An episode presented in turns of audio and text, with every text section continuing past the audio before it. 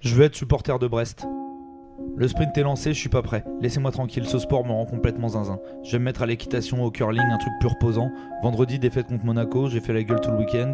Mercredi, défaite contre Strasbourg, j'ai fait la gueule le reste de la semaine. Laissez-moi revenir 10 ans en arrière. Quand on joue entre la 8ème et la 13ème place, bien à notre place, bien tranquille.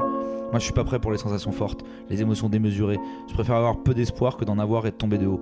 Je me rappelle ces samedis après-midi de défaite il y a 10 ans, la force de l'habitude de la loose, on se levait du canapé, bon bah encore une défaite, on se fait un risque et on passait à autre chose, on n'y pensait plus. Et parfois l'exploit, parfois la grosse sensation, mais toujours positive. Je suis un petit monsieur, moi, ce que j'aime c'est la zone de confort. Arrêtez de me bousculer, bordel, arrête Bruno. Je veux pas de lumière, bien au milieu de la masse, personne pour m'emmerder. Je suis le genre de mec, quand ils mettent une série, j'en ai marre des péripéties. Laissez ces personnages tranquilles, bordel. Avec, avec moi, Game of Thrones, c'est trois épisodes. Épisode 1, les gentils sont en place. Épisode 2, les méchants leur prennent la place. Épisode 3, les gentils gagnent. Fin, très bien. Et puis après, on les voit, ils se baladent, ils nourrissent leur dragon à la con, mais tout se passe bien. Arrêtez de les faire mourir. Euphoria, pareil. Milieu de la saison 1, Zendaya fait une cure, ça marche, elle arrête la drogue, elle trouve un CDI, un pavillon, un labrador, elle vit heureuse. Fin, ça suffit, laissez-moi tranquille. Bon, ça c'est ce que je dis, c'est le discours, mais au fond, au fond, c'est pour des saisons pareilles qu'on vit le foot. Je l'ai assez répété, mais hors des schémas tactiques, des plans de jeu, des idées des coachs et des recrutements, c'est pour l'émotion qu'on est là. Pleurer, crier, pleurer, rire, être tendu, stressé, exploser, la base de la base, elle est là. Le reste, c'est de la documentation. C'est une, manière de meubler entre deux matchs, entre deux moments où le cœur s'accélère. J'ai jamais senti mon cœur faire des bons en lisant un article sur les idées de jeu de Bruno Irles. Alors peut-être que tout cela ne finira pas comme on l'espère. Probable qu'on vive la meilleure période du club, que d'ici quelques années, les lendemains seront moins glorieux. Peut-être qu'on espère vraiment une apothéose qui ne viendra jamais, mais c'est pour ça qu'on est là. Espérer, sentir cette petite tension dans les veines toute la journée, manger avec le cœur noué, chacun réalise ses petites routines en jour de match, être un peu irritable mais terriblement excité, oublier le reste, lire et relire tout ce qui passe, faire semblant qu'on peut maîtriser les choses, mais au fond, s'abandonner pleinement à cette impuissance totale, être spectateur, supporter et spectateur d'un destin qui nous lie mais qu'on ne maîtrise pas. Ça arrive pas tant dans une vie. Et c'est toujours un gage d'émotion. Que le résultat soit positif ou négatif, nos réactions seront démesurées, disproportionnées. Le lendemain, tu vas recroiser le regard de ta copine, de ton père ou de ta mère, de ton chien, de ceux qui ne partagent pas cette passion, ces étrangers qui te regarderont différemment. C'était vraiment pas une bonne idée de lancer l'urne funéraire de mamie sur la télé après ce but refusé par la barre. Et pourtant, ces mêmes étrangers sont ceux avec qui tu chanteras la Marseillaise une fois tous les deux ans, qui l'espace d'un instant partageront toutes ces émotions, les comprendront pour mieux les oublier. On est parfois seul quand on est passionné, on a parfois honte, on ne nous comprend pas, mais c'est inestimable. Il faut une passion et celle-ci est magnifique. Soyez fiers de votre démesure. C'est quand vous serez gris que vous ne réagirez plus à rien, que plus rien ne vous fera bondir de votre canapé qu'il faudra s'interroger. En attendant, allez les rouges et noirs et faites-moi pleurer pour les bonnes raisons.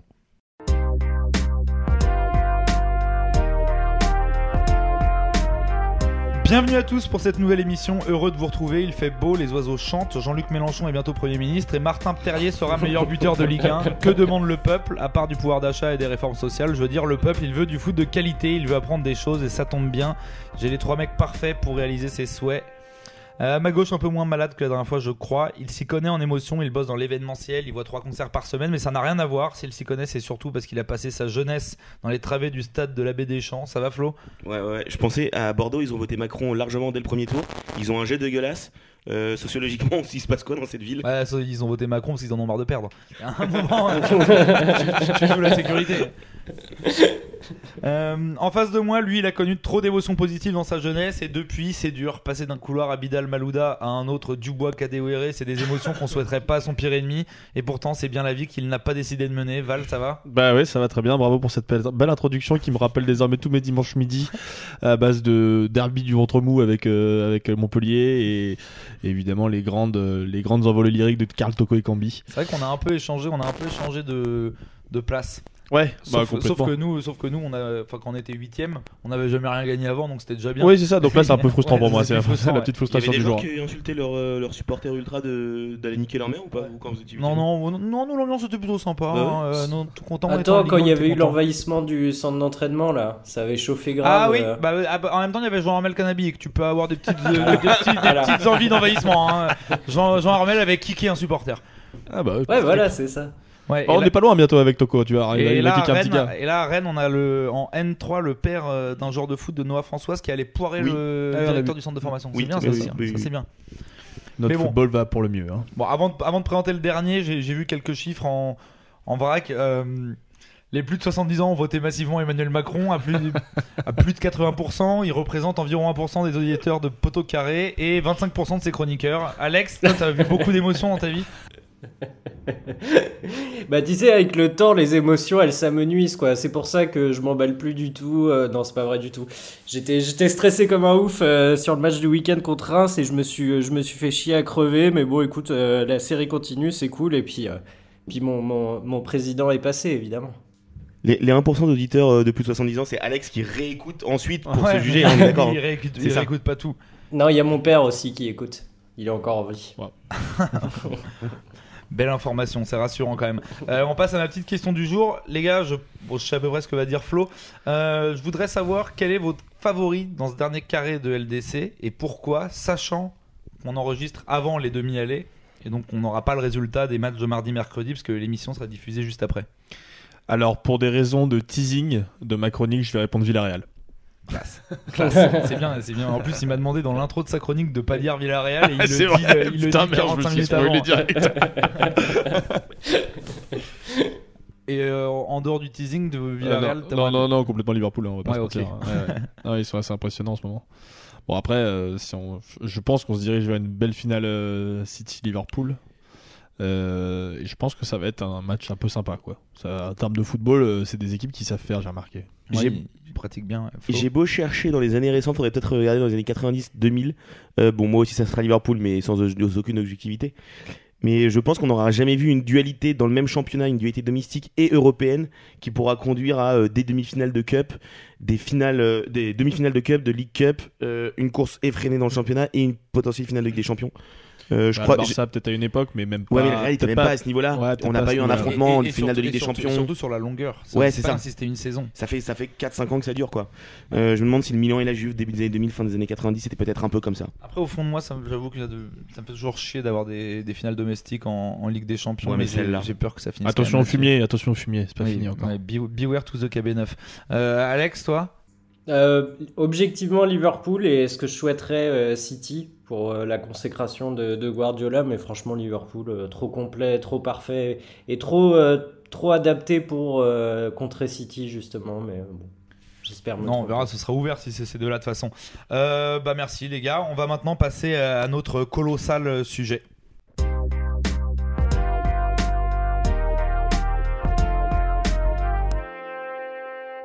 Pour ce nouvel épisode, on vous emmène outre-Rhin, enfin pas si loin, plus proche de Strasbourg que de Berlin. Bienvenue au SC Fribourg. Saison exceptionnelle pour le club allemand en finale de Pokal et à 3 points de la, de la troisième place. On revient euh, plus précisément sur ce club qui s'appuie sur un centre de formation très costaud. Les hommes de Christian Streich euh, sont à deux doigts de réaliser une des plus grandes saisons du club. Donc on va pas s'attarder comme on le fait dans certains, dans certains cas, dans certains clubs, sur les dirigeants du club parce qu'ils sont pas plus euh, originaux que ça, ils ont rien de particulier. Mais on va voir un peu les infrastructures de ce club euh, qui lui permettent quand même d'avoir de plutôt bons résultats depuis leur remontée en 2009. Ils sont, ils sont au moins assez constants, euh, on va dire, dans le, dans le jeu proposé.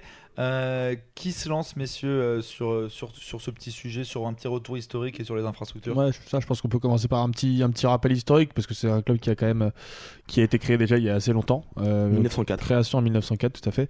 Euh, et c'est un club qui a pas mal végété euh, dans les bas-fonds des divisions euh, euh, amateurs euh, allemandes, puisque le football euh, allemand a, a mis un peu de temps à devenir professionnel. Mhm.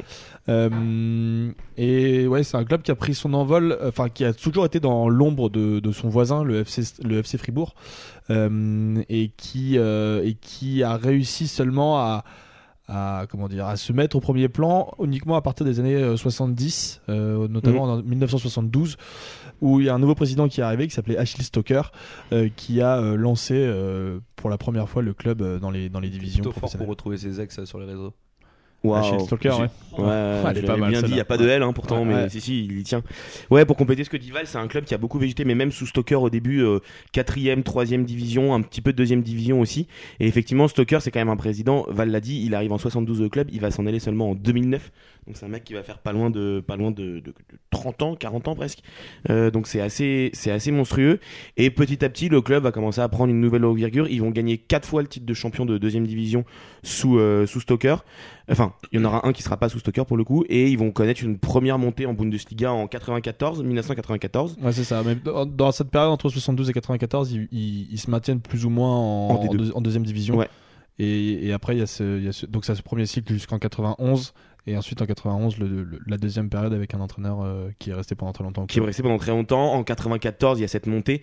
Euh, Il y, a- il y a un coach euh, ultra important qui va arriver dès 91 et qui va rester jusqu'en 2007, donc 16 ans à la tête du club, c'est Volker Finke, qui va faire monter Fribourg en première division en Bundesliga en 94. La saison d'après, Fribourg va, va obtenir une qualification, une troisième place en championnat. Il va se qualifier pour la Coupe de l'UFA et ensuite, dans ce fin des années 90, début des années 2000, ils vont surtout enchaîner entre les, montées et les descentes entre la première et la deuxième division, avec une belle sixième place aussi en 2001. Mais voilà, c'est des saisons où, mine de rien, le club oscille entre première et deuxième division allemande, jusqu'au départ de Finke en, en 2007. Et là, c'est c'est Robin Dutt qui va faire 4 ans à la tête du club et qui va réussir à faire remonter le club et surtout à le maintenir euh, en Bundesliga. Mais donc voilà, un club qui, qui fait l'ascenseur quand on. Ouais. Enfin, même pas fait l'ascenseur, parce qu'il a quand même passé plus la majorité de son temps Depuis euh, 90, en, en deuxième ouais. division. Et surtout, depuis 2009, ils sont très stables. Et, euh, et depuis qu'ils sont remontés en Bundes, ils s'appuient quand même beaucoup euh, sur leur centre de formation, notamment les infrastructures. Euh, la preuve, c'est qu'aujourd'hui, même à travers cette saison exceptionnelle, on n'a pas euh, 10 000. euh, 10 000 joueurs très connus, il n'y a pas de recrutement euh, délirant. Donc c'est vraiment un club qui est plutôt sain dans sa manière de travailler, Alex. Ouais, complètement. Bah, vous l'avez dit déjà, il y a un palmarès qui est pas euh, qui est pas euh, démesuré. Euh, c'est un club effectivement de milieu de tableau. On parlera du coach après, mais pour parler de la structure du club, très vite ils se sont basés sur la formation parce qu'en fait ils n'avaient pas le choix. Club à petit budget pour concurrencer les grosses écuries et à la différence en fait de clubs qui vont dire travailler sur la formation mais qui vont laisser très peu de chance aux jeunes c'est l'avantage aussi de ces clubs euh, petites euh, structures c'est qu'il y a un lien qui est très facile à faire entre la section de formation et euh, le, monde professionnel. Et du coup, ça fait que le centre de formation est tout le temps en contact avec, le coach, les joueurs peuvent aller s'entraîner avec l'équipe première, et le staff a toujours mis l'accent sur, ce point-là. Donc concrètement, en fait, c'est des Déjà, il y a une réflexion philosophique au sein du club qui est, euh, euh, assez euh, mise en avant, puisqu'ils en parlent sur leur, sur leur site officiel, où ils expliquent qu'ils souhaitent un examen critique des concepts d'entraînement et un développement commun de nouvelles approches et perspectives de travail. Donc ça dit déjà pas mal de l'importance qu'ils donnent à la réflexion et au développement des jeunes. Ouais, et il donne euh, une vraie importance au développement des jeunes et dans la manière de bosser avec ces jeunes, parce que par exemple, euh, l'entraîneur actuel est un- l'ancien responsable de la formation là-bas, donc il, connaît bien euh, ce fonctionnement. Bah déjà, pour terminer un petit peu le, petit, la petite contextualisation historique, on s'est arrêté en 2009. Il faut savoir qu'après 2009, il y a donc l'entraîneur actuel qui est élu, qui est nommé, qui s'appelle Christopher Streich, qui est donc là depuis 13 ans maintenant. Qui est le- les- euh, non, pardon, il n'a pas été élu en 2009. Comme tu disais, Flo, il c'est- il y a Robert Dutt avant Ouais. qui, qui est là jusqu'en 2011. Donc il arrive seulement en 2011. Donc il y a un truc qu'il faut bien c'est pas mal quand même. c'est pas mal. Bah, c'est tellement pas mal que c'est c'est tellement bien que euh, aujourd'hui, si tu regardes dans les 5 plus grands championnats, hormis Diego Simeone, c'est lui qui a la plus longue longévité en tant Ouais, il n'y a qu'entraîneur. plus c'est Ouais. Quelle tristesse. Ouais, il n'y a, Voilà. plus- y a plus Wenger, il n'y a plus. y a Voilà, plus ça. tout ça. Donc euh, voilà, une, une très très longue longévité, ce qui est rare aujourd'hui dans le football moderne. Et, euh, et comme tu disais, Flo- euh, Jules, euh, ils sont très axés sur la formation puisque ce, Christ- ce Christophe, ce- pardon, ce Christian Treich, pardon, euh, était lui-même directeur du centre de formation avant, puisque c'est lui qui était en charge des équipes. euh, Non, il n'était pas directeur du centre de formation? Il était, il était coach des U19 Ouais, c'est ça. Euh, et il a été coach des, U- des U19 pendant euh, 15 ans, de 96 à 2011. Et, euh, et il a fait de Fribourg un club ultra formateur. C'est notamment lui qui gagne, euh, il gagne quatre fois la Coupe d'Allemagne Espoir avec ses U19, Mm. euh, ou trois fois pardon, euh, notamment ouais. jusqu'à sur sa dernière saison. Et il gagne aussi un championnat d'Allemagne des moins de des moins de 19 ans en 2008. 2008. Donc avec des générations qui ont, il y a beaucoup de générations qui ont accompagné l'histoire de Fribourg. Par exemple, dans cette toute première génération, il y a le défenseur central, central ja- enfin turco-allemand, Omer Toprak, euh, qui a ensuite joué à Leverkusen, qui est formé à Fribourg. Et moi, j'ai un, système alors dans un club beaucoup plus petit qui me fait aussi penser à Lyon. Le Lyon des années 2010 où il y a un côté on forme très bien et on fait aussi de la post-formation où on va chercher des joueurs jeunes, pas connus et on va les développer. C'est ce qui s'est passé à peu près dans la même génération qu'au Mertoprac où il y a eu Papi Cissé qui finit je crois deuxième meilleur buteur de Bundesliga en 2010 ou 2011 euh, avec Fribourg et qui va ensuite euh, s'envoler du côté de l'Angleterre et, et, de, et de Newcastle et plus récemment par exemple on a eu un Mathias Ginter qui est un peu la, la vraie grosse pépite qui est sortie de, de ce centre de formation. Euh, Aujourd'hui le centre de formation c'est un centre de formation qui est classé 3 étoiles donc c'est la meilleure notation possible. Euh, et il y a aussi une vraie école qui est assez intéressante, c'est l'école des gardiens de but. Euh, Aujourd'hui, il y a un tiers des gardiens titulaires du championnat d'Allemagne, de la Bundesliga première division, qui ont été formés ou passés par Fribourg.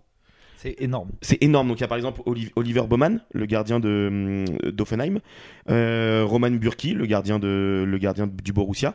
Euh, voilà, il y a beaucoup de gardiens qui viennent de ce de, de cette école de gardiens de formation de Fribourg. Euh, juste une petite phrase pour ajouter, et ça va un peu dans la continuité de ce que tu disais, ce qu'on disait aussi pendant le dernier épisode de Poteau Carré sur euh, la formation à Lyon, et ça, et ça va dans le sens de ce que disait Alex aussi, c'est que euh, à Lyon, il y a toujours eu un problème entre la, de passerelle entre le, le- les, les joueurs formés au club et le monde professionnel. À la différence de ce qui se fait à Fribourg, puisque là, il y a un vrai accompagnement, et c'est ce que tu disais il y a quelques minutes, Alex, entre justement ces jeunes et, euh, et l'équipe professionnelle. Il y a tout un dispositif qui est mis en place. Les entraîneurs et le staff technique vont très régulièrement rencontrer les directeurs de centres de formation et les équipes de jeunes euh, pour voir euh, comment créer des passerelles euh, le plus facilement possible. Pour compléter ce que dit Val, il faut aussi redire à quel point ça dépend de la structure du club. Et en fait, si cet entraîneur est resté aussi longtemps, c'est parce qu'en fait, on lui fait confiance et on a le temps. Euh, le temps qui est de plus en plus rare euh, dans, le, dans le foot actuel. Mais euh, Christian Streif, quand il, il descend en D2 en 2015, je crois, dans n'importe quel club, et c'est une saison qui est, qui est assez cata, dans n'importe quel club il aurait été viré, mais là ils lui font confiance, ils le laissent en place. Et pour un peu développer qui est ce, ce monsieur, il faut savoir que c'est un des entraîneurs les plus appréciés de Bundesliga. Euh, pas seulement pour son, euh, pour son travail euh, tactique, mais aussi parce que c'est dans ses conférences de presse un mec qui, euh, qui parle beaucoup, qui explique beaucoup, qui parle de politique, qui parle de société, qui parle de, de ses convictions euh, profondes. Et il y a un- une adéquation entre lui et le club qui fait que en fait, la vraie star de l'équipe, c'est lui. On parlera des joueurs après, mais c'est lui qui, qui, en fait, qui tient le club, qui porte le club. Et la réussite de Fribourg, elle se doit en grande partie à, la réussite de, de, de, cet homme. Bah, on, va parler un peu plus longuement de lui avant. Euh, moi, ce qu'on constatait en off avant aussi, c'est qu'on se disait, les gars, que c'était surtout un centre de formation qui, sans créer de superstars, euh, en fait, c'est presque un modèle économique qui sort énormément de joueurs, qui est souvent d'ailleurs dans les classements des centres de formation. A souvent une ça qui est- superstar qui est c'est- Enfin, c'est- qui est même pas une vraie C'est- superstar, c'est ça, mais ouais. c'est- c'est Mathias Ginter qui a été champion, Champion du monde avec avec, euh, Voilà, c'est mais ça. sans jouer un match. Mais je veux dire, c'est Ouais. quand, même- c'est quand même ça qui est vraiment pris en compte quand on classe les centres de formation, c'est cette capacité à créer des joueurs professionnels, euh, des mecs capables de. Et est-ce qu'on peut pas aussi se dire que si ce centre de formation marche bien, c'est aussi parce qu'ils sont dans un bassin de population qui est intéressant. On l'a dit, ils sont à la frontière avec la France. Euh, Il y en a notamment de vous deux qui m'ont raconté euh, cette anecdote sur Strasbourg qui est intéressante. Ouais, bah en fait, quand, quand le club de Strasbourg a été relégué administrativement en 5 division française euh, en 2011, si je dis pas de bêtises, forcément, le club a perdu son statut de club professionnel et donc n'avait plus le droit d'avoir un centre de formation. Euh, Puisqu'il faut savoir que les clubs de, seuls les clubs professionnels qui ont réussi à se maintenir euh, un ou deux ans en Ligue 2 déjà peuvent avoir accès à un centre de formation.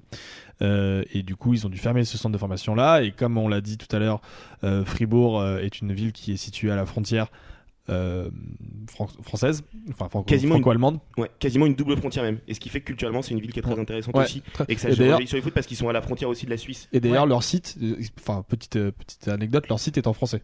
Euh, Donc c'est déjà c'est très révélateur de, ce- de, de cette proximité avec la avec la France. Et du coup, ils ont en fait ce qu'ils ont fait, c'est qu'ils ont récupéré tous les joueurs qui étaient plus ou moins inscrits au centre de formation. Et, et du coup, c'est devenu le club de la région euh, du sud-ouest de l'Allemagne, parce que la ville la plus proche après, c'est c'est Stuttgart, euh, qui est quand même un petit peu plus au nord. Donc voilà, il y a quand même tout un bassin de population sur lequel ils peuvent aller euh, Oui, ça. chercher des joueurs et c'est et c'est comme ça qu'ils font aussi leur renommée. leur position géographique est quand même assez intéressante. Euh, maintenant, je propose qu'on revienne. Flo, tu voulais dire un dernier mot sur la formation? Ouais, ouais, non, non, c'est- encore citer d'autres joueurs pour euh, appuyer vraiment ce que tu disais sur le côté. c'est- On ne sait pas un centre de formation. Alors, mais même au-delà du centre de formation, dans le recrutement, un petit peu comme des, euh, comme Lyon a pu le faire avec un Touzard ou un Ndombele, où on va chercher des jeunes joueurs pas connus et on les développe. Euh, ces dernières années, il y a par exemple un Soyunchu qui aujourd'hui est un défenseur central avec une. Alors, même si cette saison il joue moins, euh, assez confirmé. Robin Koch, le joueur de, de Leeds. Je crois qu'on dit Robin Core. Robin Core, ouais, peut-être.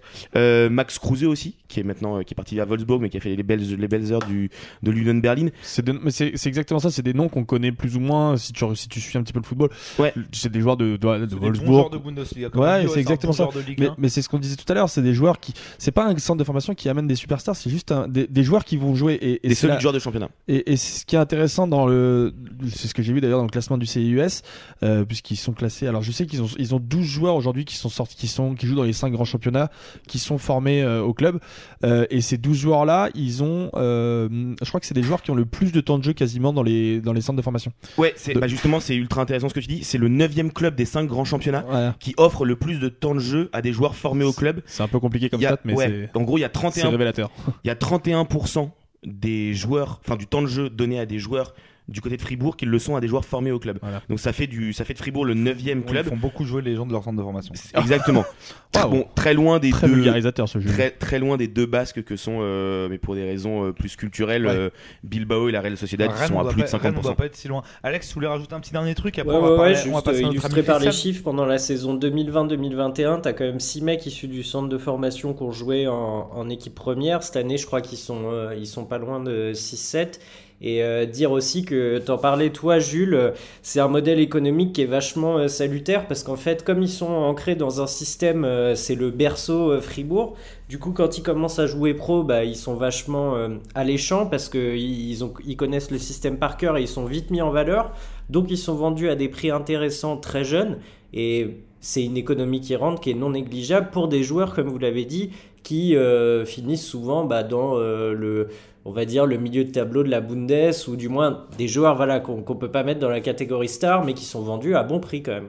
Non mais c'est exactement ça, c'est-à-dire qu'il faut bien se dire que tous les chiffres qu'on sort et la réputation de Fribourg, elle est connue des jeunes qui peuvent potentiellement hésiter entre quelques centres de Mm. formation. Ils savent qu'ils auront leur chance, qu'ils vont qu'on va les faire jouer et encore plus parce que celui qui est aux manettes c'est Christian Streich qui a cette, euh, c'est- cette nature proche des jeunes pour les avoir entraînés et qui les lance facilement dans le grand bain Flo. Ouais, c'est ça. Bah, on, on- on parlait, on va pas revenir sur son parcours, mais où il gagne ses titres avec les U19, il reste 15 ans à la tête du U19, et lui-même lance en fait beaucoup de joueurs qu'il a eu à ses débuts et qui ont nourri l'équipe et qui ont ensuite nourri beaucoup d'autres équipes en Bundesliga, voire même ailleurs. Nourri mais déjà, Saïn. ce qui est Euh, non, Nourrissaïn n'en fait pas partie, malheureusement. C'était quelle joie. encore une blague euh, Euh, très. Déjà, c'est assez intéressant. Alex disait, alors parce que Fribourg, c'est un petit club qui a pas de pression et qui limite n'a n'a pas à être là. euh, il n'a pas été viré quand il est descendu au milieu de son mandat, grosso modo, c'était en 2015. faut savoir qu'il a aussi une cote de popularité assez incroyable auprès des supporters. C'est un gars qui vient de la région. Il a eu trois passages en tant que joueur. Il a commencé et fini sa carrière. Il a été formé à Fribourg. Donc c'est un mec qui est très très attaché au club. Euh, depuis 2011, il a notamment été le meilleur coach d'Allemagne en 2012. Tous les grands clubs se sont positionnés sur lui. Et même, euh, même la sélection allemande a de temps en temps pensé à lui pour prendre la succession notamment de Joachim Löw. Et pour le coup, lui, il a toujours été droit dans ses bottes en disant Je veux rester là, il n'y a pas une pression de dingue, j'aime ce club, je veux rester là. Donc, que ça soit médiatiquement où il est adoré, ou surtout au niveau des supporters du club et des joueurs et même des dirigeants, il n'était pas question de le virer en fait, c'était pas possible. C'était pas envisageable parce qu'il représente ce club. C'est le match parfait, que ça soit d'un point de vue historique, l'histoire qu'ils ont construit ensemble, mais aussi d'un point de vue du comportement. Ouais, Et- c'est ça, l'histoire est belle. C'est un, club qui est très local en fait. Il s'appuie Ouais, ouais, énormément sur. Euh, justement, je voulais venir ça, un peu là-dessus, mais je, beaucoup je- de clubs pardon. devraient s'en inspirer. C'est juste ça que je voulais rajouter parce que c'est travailler dans le calme. C'est aussi pour ça qu'on les connaît pas les dirigeants, qu'on ne s'est pas attardé Mm. là-dessus parce que c'est des mecs qui laissent faire les gens compétents euh, dans le club. Bien sûr, et pour rajouter une petite anecdote sur Flo, euh, je pense que euh, ce mec-là, Christian Strich, c'est un des mecs qui doit être très fan de François Hollande parce qu'il se revendique euh, très clairement comme un mec normal. Voilà, Ouais. il, le répète à toutes les vidéos, toutes les sauces, c'est un mec normal, c'est un fils de boucher. Il disait qu'il avait un très bon relationnel avec ses joueurs parce que ses parents avaient une boucherie et que et que lui il servait les clients de temps en temps et que du coup euh, bah il a un bon rela- relationnel quoi. Donc voilà, c'est un gars normal qui vient un peu du cru, qui vient de la région de Strasbourg comme tu disais, euh, de de Fribourg, Fribourg. comme tu disais. C'est pas loin. Et, ouais, c'est pas loin. Et, euh, et, et par contre, ce que tu disais, Jules, sur la sur l'identité du club, ça c'est un truc qui est très intéressant parce qu'il y a un truc qu'il faut comprendre aussi, c'est que c'est un club qui est très engagé socialement. Mm. Notamment, euh, enfin, je dis socialement, mais sur toutes les, sur toutes les questions aussi environnementales, euh, toutes les questions un petit peu, euh, bah, tous les enjeux un peu sociaux qui, qui existent dans le débat public aujourd'hui. De gauchiste. quoi. Voilà, exactement. Mais c'est une voilà, c'est une région qui est très engagée là-dedans, notamment parce que c'est une région qui est située dans le lander de Bode-Württemberg. Vous me pardonnerez le Oh, l'accent. tu- je l'aurais pas tenté. Ouais. je l'aurais pas tenté non plus. Je- je- je crois que tu le dis mieux que Christian Streich, qui est beaucoup plus simple à Oui, dire. c'est vrai. Oui, il a- il a- il a- déjà, il a pas eu bon Depuis prénom. tout à l'heure, il appelle une fois Streich, Chris- Streich. À la fin, ça va finir à faire Christopher Streich. J'ai dit Christopher Ouais, t'as dit Christopher Ah, bon, c'est pas grave. J'aime bien. Euh, bon, bref, cette, cette, euh, ce lander, euh, dont je ne répéterai pas le nom, qui est situé euh, sur le massif de la Forêt Noire, qui est donc euh, plus, en plus de ça, il est pro- situé aussi proche du Rhin. Très bon donc dessert. tout, tout, hein? Très très bon dessert, la forêt. noire. Ouais, exactement. j'aime pas du tout. moi. Euh, mais voilà, toutes ces, toutes ces données euh, aussi euh, géographiques qui font que c'est un club qui est forcément très sensibilisé à la cause environnementale. Et, euh, et dans le club, dans l'identité du club, ça se ressent aussi beaucoup parce qu'ils font énormément de sensibilisation auprès des jeunes, auprès des gens, auprès des jeunes du centre de formation, et puis ils font aussi beaucoup d'actions euh, sociales et humanitaires dans le, au sein de la ville. Euh, donc voilà, c'est aussi aussi représentatif de l'identité du club euh, et de son entraîneur. Bah, justement, tu le disais, juste pour euh, sur le côté politique, euh, le club en fait a beaucoup suivi l'engagement et travaillé avec l'engagement de la ville parce que la ville de de, de, de, de Fribourg, je crois que c'est une ville de 220, 230 000 habitants, donc c'est une ville de taille à peu près, euh, enfin assez importante sans être une immense ville. C'est la première ville de plus de 200 000 habitants, voire de plus de 100 000 habitants, à avoir mis un maire écolo en Allemagne. Et du coup, le club a suivi cette lignée-là, et notamment l'ancien entraîneur Robin Dutt, et évidemment que Christian Streich a continué dans cette voie-là. Euh, c'est lui l'entraîneur qui a poussé le club à mettre des panneaux photovoltaïques, donc des, des panneaux solaires en fait, Mm. sur le toit du stade pour que le stade commence à être autonome d'un point de vue, euh, d'un point de vue euh, écologique. Donc c'est extrêmement intéressant. Euh, la démarche du club qui dépasse largement le cadre sportif. Et c'est bien que de plus en plus de clubs euh, prennent ces responsabilités-là et travaillent aussi avec les communes. Alex, tu voulais rajouter un petit truc là-dessus? Ouais, non, bah Flo l'a dit, mais c'était juste, euh, juste préciser qu'ils ont été euh, novateurs et pas suiveurs, quoi. Que ça vient d'eux, c'est les premiers en Bundesliga à l'avoir fait. Ils n'ont pas surfé sur une tendance pour euh, se faire euh, bien voir.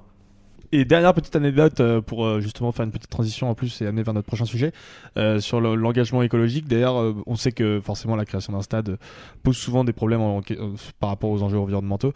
Bah là, pour compenser justement la création de ce nouveau stade dont on va parler dans quelques instants, ils ont ils ont replanté tout un tout un tout, tout l'espace qui avait été euh, déforesté, euh, qui sert maintenant à la construction du stade, a été replanté à un autre endroit pour justement euh, contribuer à la biodiversité. C'est marrant que tu parles du stade parce que cette saison, effectivement, le club vient enfin de d'investir son nouveau stade de grosso modo 35 000 places et il a quitté son stade de la For- enfin le stade de la Forêt Noire, c'est le nom du stade, euh, alors en allemand je l'ai pas, euh, qui était pour le coup un stade ultra atypique allemand, Ouais. avec même pas un mètre entre le, le terrain et les tribunes, Euh, tout petit stade, pas de loge, donc c'est à dire que quand Joachim Löw allait prospecter, allait euh, observer des joueurs, il était un supporter lambda au milieu de tout le monde. Il allait se gratter le cul comme les autres. Ouais, Exact- exactement, exactement. Putain, c'est vrai que j'avais complètement oublié cette anecdote. Qu'est-ce qui nous manque, Joachim? Et non, mais un truc qui est par exemple assez C'est fou. Club qui jouait à Fribourg d'ailleurs. Ouais, qui a joué à Fribourg. Et donc, ce qui est assez fou, par exemple, c'est que Fribourg, donc c'est c'est aux portes de la forêt noire. Euh, donc, c'est un club qui avait un lien avec cette forêt et le stade était très compliqué. Et c'est un club qui avait une le cul, ça commence à devenir un peu compliqué. ce saucisse podcast. et tout, ça commence à devenir vraiment bizarre. Euh, le, le club est le, est le seul en Allemagne à avoir une dérogation spécifique de la Ligue allemande parce qu'en fait le terrain entre le début du terrain et l'autre côté entre la tribune sud et nord il y a 98 centi- il y a l'ancien terrain hein. il y avait 98 cm d'écart de niveau on parlait d'un terrain en pente et certains joueurs disaient que ça, ça- vraiment ça, ça, ça, ça jouait sur leur côté sportif ou en tout cas à minima sur le côté psychologique ça les aidait donc c'est un stade qui était qu'il faudrait aller au Dubois. Peut-être Hmm. peut-être qu'il devrait plus c'est Ouais, ce serait peut-être ça. Ouais, mais le problème c'est qu'il y a un risque de quatrième poteau qui est assez énorme du coup. Bah, Mais du coup, voilà, ils ont quitté enfin leur stade assez mythique. euh, Ça a été plusieurs fois repoussé en raison du Covid. Et ils viennent là, de, au mois de novembre ou d'octobre, d'arriver dans leur stade, là, l'Europark Stadion, donc euh, 35 000 places. Ouais, et qui est plus au même endroit, j'imagine. Non, qui est sur le- les infrastructures d'un ancien aéroport. Mais, euh, mais proche as- proche euh, proche de ouais, l'aéroport à actuel. côté ou Ouais. enfin ils ont ils ont ils ont récupéré des terrains un peu désaffectés à côté il y a eu des gros problèmes de voisinage et avec le Covid ça a été plusieurs fois repoussé mais là ils sont enfin investis le stade C'est le principe d'un mais euh, mais c'est aussi quelque chose qui va peut-être remettre en cause la culture du club parce qu'on avait Ouais, c'est ce- un peu dur pour les supporters. C'est ça, on avait ce côté, ce stade mythique, 25 000 places seulement, pas de loge, un stade euh, un peu à l'ancienne avec une vraie ADN. Et en plus, cette ville qui, a un point de vue culturel, on parlait de, de la zone des trois frontières, euh, et où, grosso modo, les gens de Fribourg se disent, nous, on a la douceur de vivre suisse, la rigueur allemande, et le côté artistique un peu foufou français, qui Ouais, fait que c'est une ville quoi, particulière. Ouais. Ouais, c'est ça. On croirait Macron au deuxième tour. Ouais, c'est ça. Waouh. Euh, tu voulais rajouter un truc, Alex?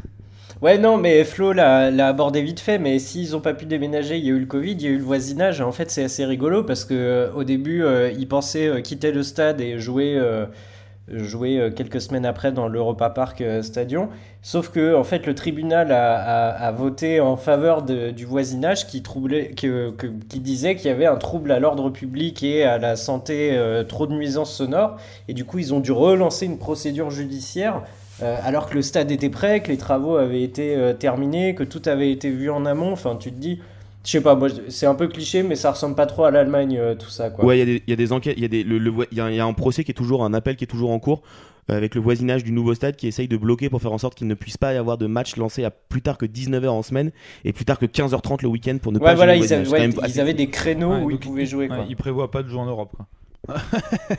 Euh, dernière petite anecdote qui sur le stade qui rapporte justement à l'identité de ce club, c'est que c'est aussi un club, euh, enfin économiquement un club très local, euh, parce qu'on pourrait se dire bon bah Europa Park, voilà grande multinationale européenne, euh, Oh bon euh, mais au final c'est quand même aussi puisqu'il y a un Europa Park au nord de Fribourg et c'est un, un, un parc d'attractions qui est très dynamique économiquement pour la ville.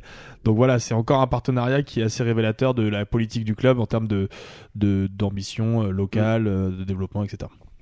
Et du coup, les gars, on a dit que c'était un club qui bossait bien, qui bossait sur le long terme, qui prenait le temps, mais en même temps, c'est pas comme s'ils étaient installés dans le top 4 de la Bundes depuis 10 ans. Comment ça se fait que ça marche cette année? C'est quoi le style euh, Christian Streich? Bah, si tu veux, moi je dirais que ça marche cette année parce que euh, déjà donner de la continuité à un coach dont tu es sûr qu'il va t'amener euh, des résultats, ça marche assez souvent. Et en fait là, c'est un peu l'alchimie qui colle bien si tu veux parce que tu as des jeunes euh, qui sont sortis euh, du centre euh, qui sont bons, tu as des, un recrutement assez malin qui a été fait, on n'a pas trop dû parler du recrutement, on en parlera après si vous voulez, mais à des petits tarifs. Tu as des revanchards de Parle-en maintenant, on n'en parlera pas après. Ok, bah non, bah juste dire que euh, typiquement on peut parler de, euh, ils avaient acheté euh, que tu connais bien Jules Santa Maria, qu'ils avaient parlé, qu'ils avaient payé euh, 10 millions à Angers, c'est le plus gros transfert de l'histoire du club. En fait, c'est que des transferts de mecs, euh, soit des prospects dont des, des, des jeunes qui ont entre 19 et 22 ans, soit un peu des, des revanchards qui ont bien tourné en Ouais, Bundesliga. des mecs entre 10 15 millions. Ah non, 10 millions c'est le max. Ils ont jamais claqué plus de 10 millions Ouais, donc sur vraiment, euh, on est sur un vraiment sur joueur, du euh, joueur de base, quoi.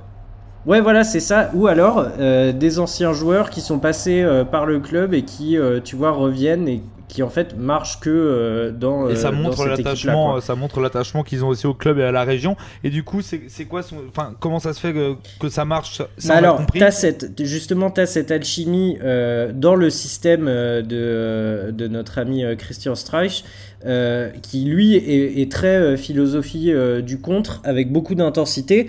Euh, quand on dit contre, on se dit ah, on va avoir une équipe défensive qui attend derrière. Non, non, c'est c'est vraiment quelque chose de moderne, avec beaucoup de pressing et beaucoup de demandes de, sur ses ailiers. Et, Ouais, mentalité allemande quoi. Ouais, exactement, beaucoup si tu de me parles de sur les football de transition, je te déconnecte.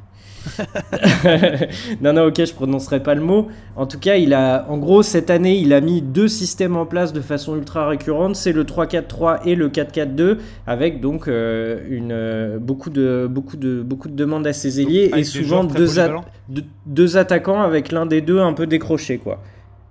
Et oui, des joueurs très très polyvalents, c'est c'est ce qui fait la force. euh, c'est c'est le, le modèle de l'équipe euh, allemande assez moderne. Moi, je voudrais juste dépeindre un, un tableau. Enfin, en fait, euh, Fribourg fait un travail sensationnel, mais là où il faut pas non plus se mentir, c'est que Fribourg, même dans une belle saison, ne doit pas être à ce niveau-là. Quand on regarde aujourd'hui le classement de Bundesliga, il y a énormément de grosses formations qui se plantent complètement cette saison. Je parle même pas d'Hambourg ou Schalke qui sont en deuxième division, mais quand on regarde que le Hertha, qui a un des plus gros budgets, qui a des ambitions folles, euh, se bat pour le maintien, Stuttgart aussi c'est derrière, Wolfsburg fait une saison catastrophique, Gladbach aussi, l'Eintracht et Offenheim sont pas au niveau qu'on leur avait connu ces dernières saisons. Et c'est ce qui fait qu'aujourd'hui, on a des Fribourg, des Union Berlin et des Cologne qui jouent la Ligue des Champions, donc enfin qui jouent des places pour la Ligue des Champions. Donc évidemment, Fribourg travaille très bien, mais c'est aussi parce qu'il y a des clubs devant qui se plantent, Oui, c'est c'est- Comme en Ligue 1, comme en Ligue 1. comme en Ligue 1.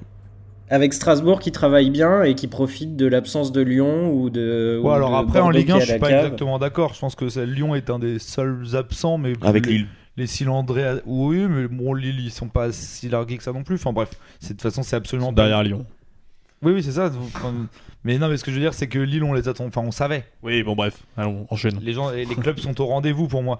Euh, ce sera coupé au montage. Euh, euh, donc, donc le style de Christian Streich, on l'a vu, c'est très, très euh, en transition.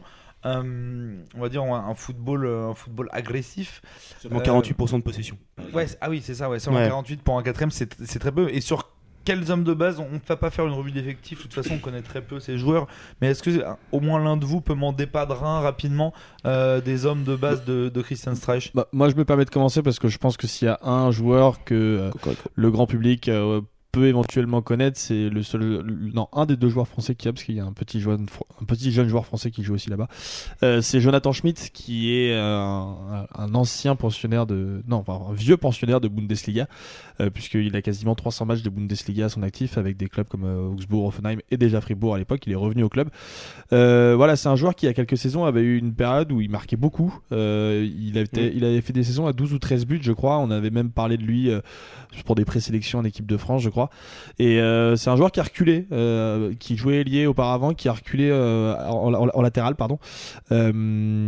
Et, euh, et voilà, si, si, je pense que c'est un des joueurs qui, qui fait, qui constitue un petit peu cette équipe de Fribourg, qui était là d'ailleurs euh, avec Jonathan, avec euh, ah non, je vais pas y arriver, avec euh, Christian notre ami Streich. Christian Streich, euh, quand ils ont gagné leur titre de champion d'Allemagne U19 Ouais. en 2008. Euh, donc voilà, c'est un joueur qui a été formé là-bas, qui c'est le prototype même type du mec qui a été récupéré euh, au moment de la descente de Strasbourg, même si c'était un petit peu avant.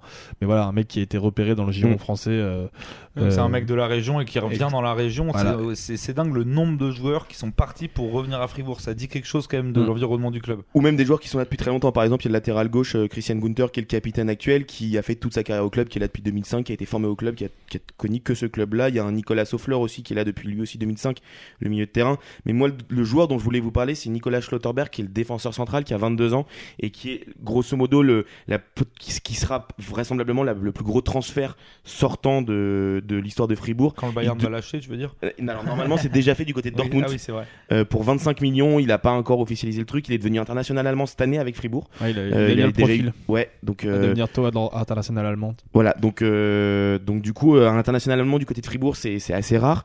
Et, et voilà, il va signer à Dortmund et je pense qu'il va avoir une très très belle carrière. C'est un c'est un défenseur central très très solide, mais qui a une bonne qualité de relance. Je pense qu'il va faire beaucoup de bien à Dortmund c'est prochaine. un peu à Niklas Soule euh, 3, 4, 5 ans en arrière. Ouais, un petit peu plus mobile, mais euh, mais oui oui.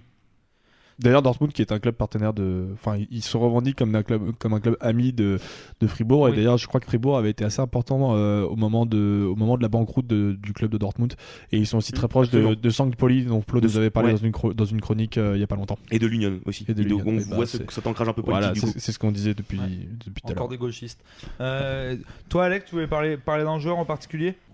Ouais, bah, euh, en fait, c'est intéressant parce que vous avez parlé de la défense et du milieu, et en fait, c'est euh, devant que euh, cette équipe est aussi très séduisante parce que on a une rotation à en gros 5 joueurs qui se partagent un peu le temps de jeu, et euh, le meilleur buteur là-dedans qui est euh, Vincenzo Griffo, qui est un Italien inconnu du grand public, mais qui a quand même, je crois, 3-4 sélections avec l'équipe d'Italie. Il faut dire que Mancini a essayé un peu tout le monde devant. Il a marqué euh, 9 buts. Bon, faut savoir que Fribourg, c'est pas une équipe euh, non plus ultra offensive. Hein. Ça reste la sixième attaque de, de Bundesliga, mais c'est la, c'est surtout la, troisième défense euh, de, de Bundes. Et ce qui est intéressant, en fait, et c'est là où on saisit, je trouve, le, le- les préceptes de jeu de, de Christian euh, Schreich, c'est euh, en fait qu'il y y a très peu de d'aléas dans sa structure défensive avec, euh, on l'a dit, euh, un bloc de, de 4, euh, voire 6 joueurs avec les deux milieux, Egenstein et Hoffler, dont a, dont a parlé Flo. Et devant, cette petite rotation qui se met en place avec Griffo, avec Salai, qui est un joueur, qui est un joueur hongrois. Et Ouais, qu'on avait vu voilà, pendant l'Euro. Il, il partage le temps de jeu, il n'hésite pas à changer en fonction de l'adversaire. C'est vraiment un mec pragmatique. Et pour, euh, pour élargir un peu euh, tout ce qu'on est en train de dire, c'est vrai que dans cette équipe, c'est dur de. On se dit pas, ah, ils sont là parce que cette année, ils ont deux, trois joueurs exceptionnels qui sortent euh, du commun, quoi. On, se dit plus, bah, les planètes sont alignées. Il y a effectivement derrière Lienhardt qui est là et qui, qui, qui, qui change beaucoup de choses. Mais bon, est-ce que ça va durer? Ça, c'est pas sûr du tout. Il y a, vais faire il y a un chat qui vient de débarquer devant l'écran Ouais, d'Alex qui s'est fait agresser par un chat. C'est une attaque. qui visiblement euh, un chat allemand. Oui, mieux en allemand. Et euh, non mais ouais, merci Alex d'avoir parlé de ces autres joueurs aussi. C'est vrai que les, les joueurs de, de FIFA ou votre football manager apprécieront de retrouver euh, et Griffo. Ça fait longtemps qu'ils traînent aussi dans le coin. Euh, pour finir notre sujet, les gars, comme on le fait à chaque fois, on va essayer quand même de se projeter un peu, d'envisager ce qui va se passer. Bon là, il reste trois matchs plus une finale pour cette fin de saison. Euh, donc je voudrais, bah, vous pouvez donner un petit prono là-dessus, mais c'est pas le plus intéressant. C'est surtout à, moyen long terme sur les 3, 4, 5 ans qui viennent. Quelles sont les ambitions de Fribourg? Qu'est-ce que vous envisagez pour eux?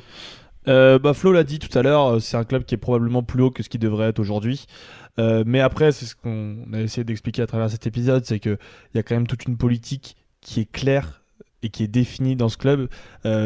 Qui est saine. et qui est saine. Un des, un éléments qui prouve ça encore, c'est que euh, il faut savoir que le, président du club, c'est quelqu'un qui est élu par le conseil d'administration. Il a été élu quasiment à l'unanimité cette année, un truc genre 95%, euh, qui a été nouveau président. Et, voilà, donc ça, prouve qu'il y a vraiment un projet sportif et que quasiment tout le monde est d'accord avec ce projet-là, euh, parce que ce mec-là, ce président, était vraiment représentatif de tout ce qu'on vient de raconter. Et puis euh, il y a aussi une direction dont on, on en a pas parlé parce que c'est vrai qu'elle est pas très intéressante, mais il y a un directeur sportif qui était un ancien directeur du centre de formation, euh, qui a ensuite fait des études d'économie dans le sport. Donc c'est un mec qui connaît un petit peu tous les niveaux, euh, enfin tous les aspects du, du football moderne.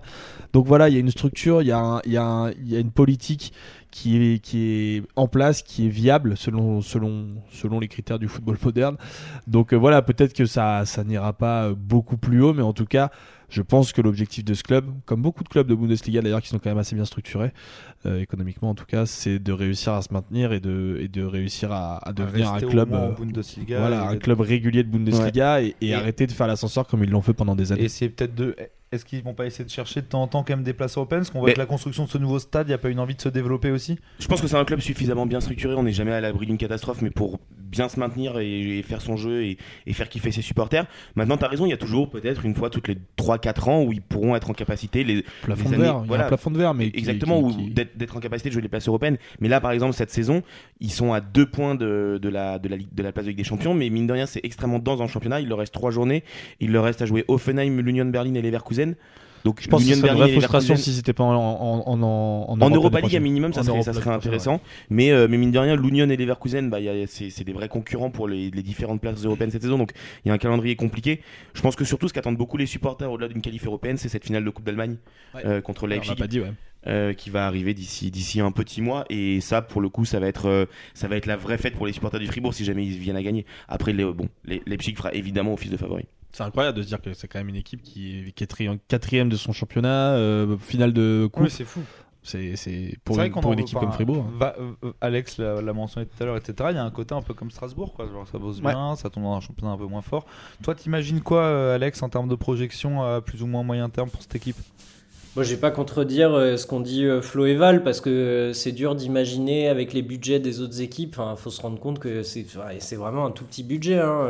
Il, il devrait être si, si on faisait un classement budget Bundesliga, il devrait être dans les 12 euh, 12 13e euh, tranquille, voire Voire plus bas même, je pense. Après, ils ont, ils ont l'avantage pour eux d'avoir un, coach, on en a parlé, ultra fidèle, hyper attachant. Je vous conseille de regarder ses, ses, réactions sur les buts, euh, sur, euh, sur les, les célébrations avec ses joueurs. Enfin, franchement, vous regardez un match, de, un match de Fribourg ou ne serait-ce qu'un résumé de Fribourg, ça va attirer votre curiosité parce que il est tout le temps à sauter dans les bras de tout le monde. Il tape des, des, des, des mimiques euh, de faciès qui sont, qui sont assez, assez savoureuses. Et après, de là à dire qu'à l'avenir, ça continuera, c'est dur à dire. hein. Là, je, je fais une petite digression parce que je suis en train de voir l'envahissement euh, de terrain à Toulouse euh, pour fêter la montée. Euh, on sait pas de quoi l'avenir est fait dans le foot, hein. franchement. euh, On peut toujours être surpris. Bon, bah, on espère en tout cas avoir euh, piqué votre curiosité. Je pense que Alex, avec ses dernières paroles, vous a donné envie d'aller regarder l'épisode sur au Toulouse. Moins, euh, au moins quelques, quelques résumés de matchs. Et on vous conseille d'aller écouter évidemment notre épisode euh, sur Toulouse. Bon, il reste trois matchs de Bundes, donc dépêchez-vous si vous voulez vous intéresser à ce club pour cette saison. Et on espère au moins qu'ils prendront un peu de lumière euh, l'an prochain en Europe. Et on espère surtout qu'on va pas trop leur porter l'œil. Ce qu'on qu'on va dire, c'est sûr qu'ils vont perdre leurs trois derniers matchs. Euh, et en attendant, les gars, on va passer, on va passer à vos chroniques.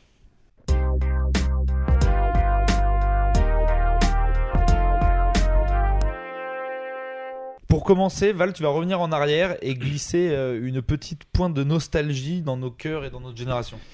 Et oui, monsieur, parce que vous êtes peut-être au courant, euh, mais j'ai développé euh, récemment une passion pour les grosses voitures avec des gros moteurs. Ça te ressemble pas. Flo d'ailleurs, comme je sais que tu supportes une équipe un petit peu dans le besoin, dans le besoin, le Paris Saint-Germain, je te propose qu'on établisse un contrat de location à long terme avec ta DeLorean, comme ça tu pourras peut-être financer la prochaine soirée d'anniversaire de la sœur de Neymar. Et puis moi, comme ça, je pourrais continuer à raconter des histoires euh, aux gens qui nous écoutent, par Faut- exemple. faudra pas qu'elle l'invite parce qu'il sortira pas vivant. Ouais, c'est possible. Euh, bon, sujet du coup, euh, t'es ok pour la DeLorean? Ok, je te la prête. Ok, parfait. Alors c'est parti, on met les gaz et on remonte jusqu'en 2005 sur, la, côte méditerranéenne espagnole à une centaine de kilomètres au nord de Valence, plus précisément dans la banlieue sud de la ville de Castello de la Plana. La petite commune de Villarreal, peuplée d'à peine 50 000 habitants, va mettre l'Europe du football à ses pieds. Après une saison 2004-2005 terminée à la quatrième place du championnat d'Espagne et une qualification en tour préliminaire face au Everton de David Moyes, les Amarillos, dirigés par l'ingénieur Manuel Pellegrini, vont donc accéder pour la première fois de leur histoire aux phases de poule de la Ligue des Champions. Logiquement reversé dans le chapeau 4, le sous-marin jaune se retrouve dans une poule plus que relevée composée de Benfica, du Lille de Claude Puel et du Manchester United des Ferguson, Ronaldo et Rooney. Malgré cette poule alléchante, le spectacle n'est pas au rendez-vous, mais les résultats sont là. 4 nuls, dont 3-0-0, et 2 victoires sur le plus petit des scores face à Benfica et Lille, permettant finalement à Villarreal de terminer premier de sa poule devant Man United. Arrivent alors en février les grandes échéances du football européen.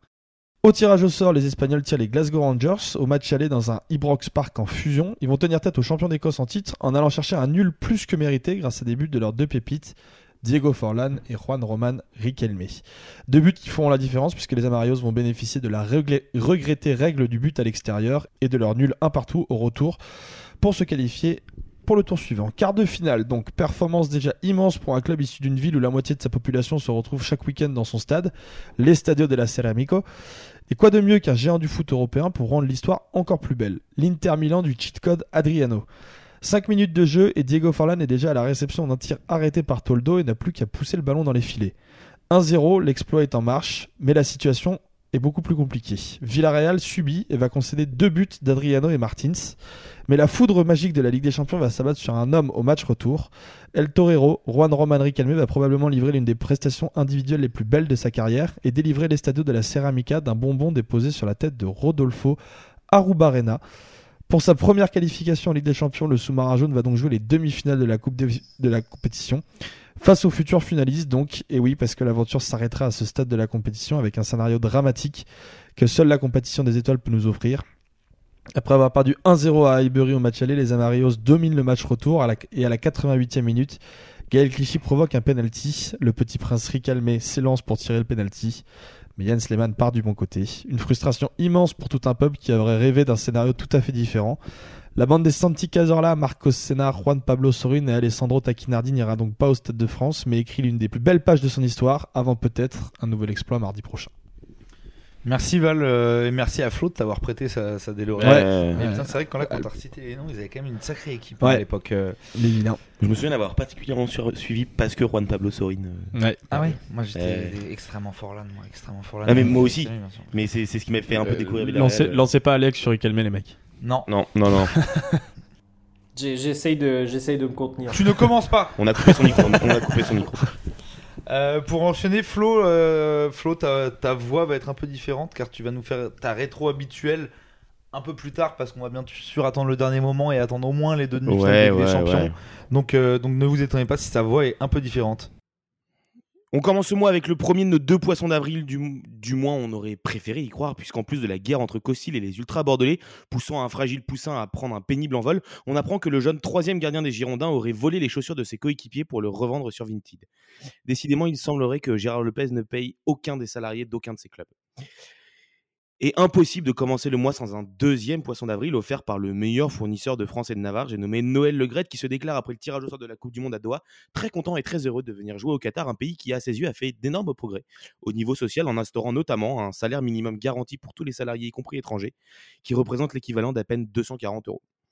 Toujours depuis le Qatar, on apprend une nouvelle bonne nouvelle puisque la FIFA réfléchit à passer la durée des matchs de la Coupe du Monde 2022 à 100 minutes pour éviter la baisse de temps de jeu effectif liée à l'installation de la VAR, ou comment prendre le problème par le mauvais bout? 4 avril, malgré une saison plus que morose, l'Athletic Bilbao est élu meilleur club professionnel européen pour la saison 21-22. Le club espagnol a été récompensé notamment pour sa politique tournée vers les jeunes. Loin du modèle basque, Nasser El Khelaifi propose une grande soirée d'ouverture pour chaque saison de Ligue des Champions avec cérémonie, concert, grosses affiches sur le modèle du Super Bowl et la possibilité de délocaliser des matchs pour convenir aux horaires nord-américains et asiatiques. Probablement un projet pour contrer le retour de la Super League et Nasser contre-attaque, estimant qu'il serait indécent de batailler pour, la Super League alors que des gens meurent sous les bombes et sous la guerre ukrainienne. Avec de tels arguments, on se dit que comme au PSG, faudrait peut-être se mettre à bosser le fond pour le président de l'ECA.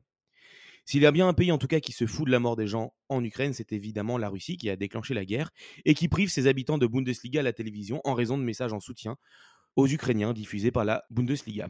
Eux, comme Nasser, n'auront donc pas vu les prouesses hebdomadaires de Christopher Nkunku. Allemagne toujours, en ce mardi 5 avril, Pierre Hackler, arbitre bénévole en division régionale allemande, passe devant le tribunal pour des coups de sifflet trop forts ayant causé des acouphènes chez un joueur expulsé. S'il y en a bien un qui a usé de son sifflet, en tout cas, c'est Istvan Kovacs, l'arbitre roumain du match aller entre Manchester, City et l'Atlético Madrid, qui a eu fort à faire face au, joueur de Diego Simeone, toujours aussi accrocheur durant l'intégralité de la partie, malgré aucun tir tenté pour les Colchoneros. Trois de moins de tirs en tout cas que les nombres de frappes décisives de Karim Benzema à Chelsea, auteur d'un nouveau triplé. 12 avril, la Ligue des Champions nous réserve une soirée dont elle seule a le secret. Pour ses quarts de finale, vainqueur à l'aller, Villarreal résiste et fait sensation en sortant le Bayern, alors que Chelsea, menant 3 à 0 au Bernabeu et tenant l'exploit entre ses mains, ne voit évidemment l'incontournable Karim Benzema briser ses plans en prolongation. Le lendemain, deux jours, deux stades et deux ambiances en Espagne, alors qu'en quart de finale de Ligue Europa, le Barça se fait éliminer par Francfort dans un camp nou blanc et rempli de bouillants supporters allemands venus occuper les sièges vendus par de tristes supporters Blaugrana. Les supporters du Barça pourraient bien prendre exemple sur les tifosi de la Fiorentina qui se ressemblent à, plus de 8000 pour l'entraînement ouvert au public de la Viola après la victoire à Naples 3 à 2 dans une ambiance surréaliste. Et puis toujours au Barça, Gérard Piquet semble ne pas comprendre les accusations de conflit d'intérêts qui le touchent. Lui qui a justement touché des commissions après l'organisation de la Super Coupe d'Espagne en Arabie Saoudite et organisée par sa société Cosmos qui a récupéré la petite somme de 24 millions d'euros. 18 avril, après une saison débutée avec 21 points de pénalité en raison de difficultés financières, le Derby County de coach Wayne Rooney ne peut réaliser l'exploit de se maintenir après une saison pourtant mémorable et héroïque. Autre héros, autre pénalité pour éviter toute suite judiciaire, Parme, oui je parle bien du club de foot, est forcé à verser 15 000 euros à la Warner Bros. après avoir représenté sa légende Gigi Buffon en Superman dans une vidéo de 50 secondes. Et puisque ce monde ne finit jamais de marcher sur la tête, le club de Yakoutsk en Sibérie orientale est obligé de démonter une partie de ses sièges de son stade qui était aux couleurs de l'Ukraine, pourtant à des milliers de kilomètres de cette partie orientale de la Russie. La raison imputée? L'usure des sièges bleus, mais pas les jaunes bien évidemment. En ce 25 avril, c'est le Stade qui décide à son tour de fermer son stade et de le suspendre pour 4 jours, ou plutôt son centre d'entraînement de la Piverdière, après que le père d'un jeune joueur pro ait agressé le directeur du centre de formation.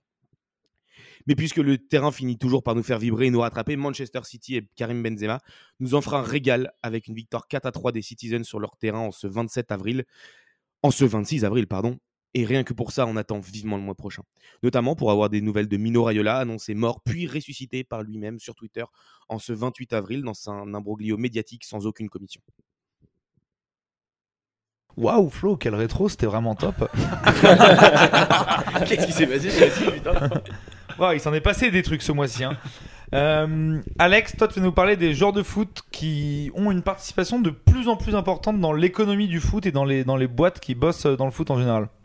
Ouais, et moi, ma voix va être un peu différente, non pas parce que j'attends la fin du mois, mais juste parce que je n'ai pas écrit ma chronique encore. C'est très honnête de ta part, félicitations. Bon, allez, on écoute. Ouais, Jules, c'est un phénomène assez nouveau auquel on assiste et qui prend de plus en plus d'ampleur. On avait l'habitude de décrire les footballeurs comme relativement passifs dans un milieu économique opaque et complexe. Et pour vous donner une illustration de tout ça, on peut citer la tierce propriété comme, euh, exemple, avec en référence le génial euh, Alexandre Pato. Euh, Pato qui jouait au Brésil à Porto Alegre en 2005 et 50% de ses droits avaient été rachetés par un tiers contre 200 000 euros. Deux ans plus tard, il est vendu au Milan AC pour 28 millions, ce qui a permis au fonds investisseur de récupérer 14 millions, soit une plus-value de 6800%.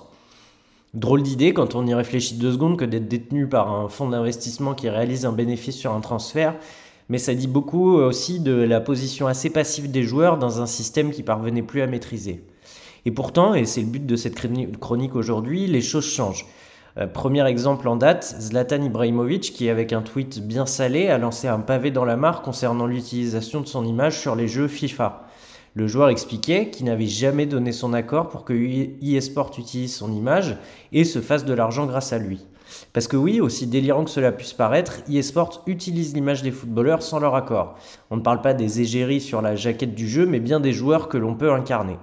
Et ils sont pas les seuls à le faire. Vous avez tous eu entre les mains les vignettes euh, Panini et vous imaginez bien le juteux business que rapporte la vente de ces albums de collection. Là aussi, aucune demande claire et nette euh, formulée pour euh, les joueurs et pire, une rétribution dérisoire de 150 euros versés non pas par Panini, mais par l'UNFP, le syndicat des joueurs pro en France. En effet, la célèbre maison d'édition italienne s'appuie sur un contrat passé avec l'Union nationale des footballeurs professionnels. Étrange, et peut-être même illégal, c'est en tout cas ce qu'explique euh, Elie de Tolonde, avocat qui a mené l'affaire devant les tribunaux et qui déclare que l'ULFP s'arroge les droits d'exploitation de l'image des joueurs sans prendre la peine de recueillir leur consentement. Plus encore, euh, le syndicat vend ses droits à Panini et conserve les profits, estimés à 60 millions d'euros annuels s'il vous plaît.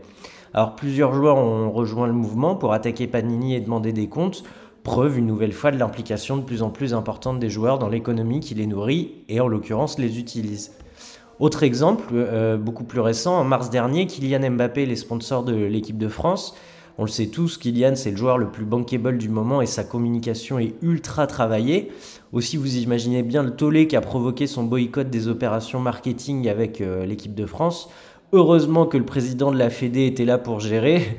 Non, non, je déconne, mais c'est pas l'important. En fait, par le biais de son avocate, le clan du joueur a expliqué vouloir renégocier la charte que signe tout international lors de sa première sélection et qu'il engage, accrochez-vous bien, sur toute sa carrière et 5 ans après la fin de celle-ci. Un engagement évidemment irréaliste, euh, selon, euh, selon son avocate, qui justifie l'action du joueur par l'inadéquation entre sa communication personnelle, par exemple la nourriture bio, et les sponsors de la Fédé, comme McDo. Enfin, dernier exemple et peut-être le plus révélateur, Gérard Piquet, le Barcelonais qui en finit plus de nous surprendre avec les actions menées par sa société Cosmos. Il y a eu la refonte de la Coupe Davis, la production du pathétique euh, discours de Griezmann pour signifier qu'il ne rejoindrait pas Barcelone et qu'il restait à l'Atlético pour partir un an plus tard. Et plus récemment, la délocalisation et la refonte de la Supercoupe d'Espagne en Arabie Saoudite. Vous voyez vite le problème arriver. La société Cosmos a au passage pris une commission de 24 millions d'euros directement négocié par la fédération espagnole auprès des agences euh, saoudiennes. Pas de problème pour notre ami Gérard qui voit là aucun conflit d'intérêt, et cela même si sa société touche une prime en cas de présence du Barça et du Real dans la compétition. Bref, le but de cette chronique n'est pas de condamner, mais simplement de vous prouver à travers ces exemples que les mentalités changent chez les footeux et que peut-être que le nombre croissant de footballeurs en fin de contrat qui ne souhaitent pas prolonger avec leur club est à mettre en corrélation avec cette prise de conscience générale que l'économie du football les concerne en premier lieu et pas seulement pour toucher un salaire. Oh, c'est incroyable quand même tous ces joueurs de foot euh, qui investissent. c'est vraiment je, je, suis je suis sur le cul. Euh, merci à tous d'avoir écouté euh, cet épisode. On espère qu'il vous a plu. On espère vous avoir fait découvrir ce club et vous avoir appris des choses. On revient vite avec toujours plus de. Enfin, je dis toujours plus de formats comme ça on en sortait de plus en plus, mais là c'est vrai qu'on a réduit un peu le rythme. On va essayer de mm. revenir à un rythme plus soutenu, à notre rythme de début d'année, et vous offrir de plus en plus euh, de belles émissions. Mais c'est vrai que là tout le monde bosse en ce moment, c'est un peu, c'est un peu compliqué euh, cette fin d'année. Tu veux teaser un petit peu les prochains épisodes peut-être?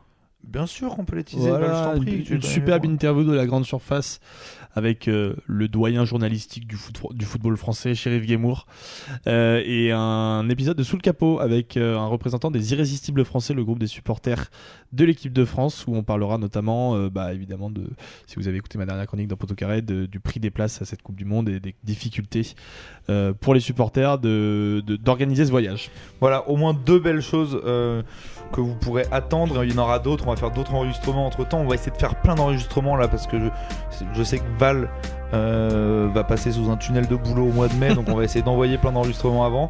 En tout cas, reposez-vous bien, buvez de l'eau, regardez du foot et votez à gauche.